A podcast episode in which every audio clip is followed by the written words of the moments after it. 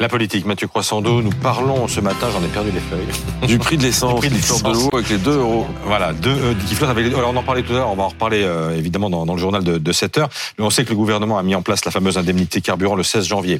Mais on se rend compte en regardant les chiffres bah, qu'il y a des millions de Français bah, qui sont éligibles et qui ne l'ont pas demandé. Oui, c'est une vraie surprise, hein, alors que le pouvoir d'achat est la préoccupation numéro un des Français, alors que beaucoup de familles ont du mal à boucler leur fin de mois, on le voit à longueur de, sondages, de reportages, eh bien seulement 3 millions de Français sur les 10 millions de bénéficiaires potentiels ont fait euh, les démarches pour euh, bénéficier de cette indemnité euh, carburant, ce qui a fait réagir Bruno Le Maire hier. Écoutez. J'ai eu aucun retour négatif de ceux qui sont allés s'inscrire sur le site de la Direction générale des finances publiques. Mais voilà, il y a des personnes qui ne viennent pas solliciter cette aide. Je leur dis allez solliciter cette aide.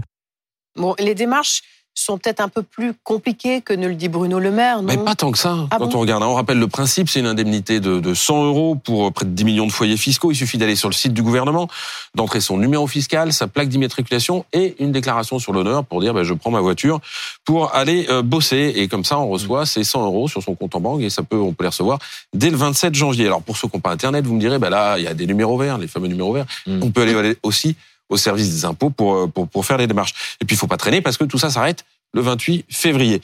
Alors on peut parler de schizophrénie, de paresse, euh, de procrastination, vous savez, les gens De qui disent moi je ferai demain. Voilà. Mais c'est un phénomène en fait qui dépasse la question de cette indemnité carburant parce qu'en France, un bénéficiaire sur trois, en gros, ne demande pas les aides sociales auxquelles il a droit. Et ça s'appelle le non-recours. Il y a une, il y a une explication. Alors il y a plusieurs explications. D'abord, il y a la non-connaissance. Ben, vous n'êtes pas au courant que vous pourriez bénéficier de telle ou telle aide. Il y a un autre, qui, euh, un autre phénomène qui s'appelle la non-proposition. Ça, c'est les agents que, que vous voyez, les agents de l'État, qui font pas leur boulot en vous disant, ben, monsieur, te- compte tenu de votre situation, vous pourriez bénéficier de ça. Et puis il y a aussi euh, la non-demande par euh, honte, par euh, peur d'être stigmatisé, par peur d'aller aux impôts. A des gens qui aiment pas tellement aller aux impôts parce qu'ils se disent, il peut toujours m'arriver un truc là-bas.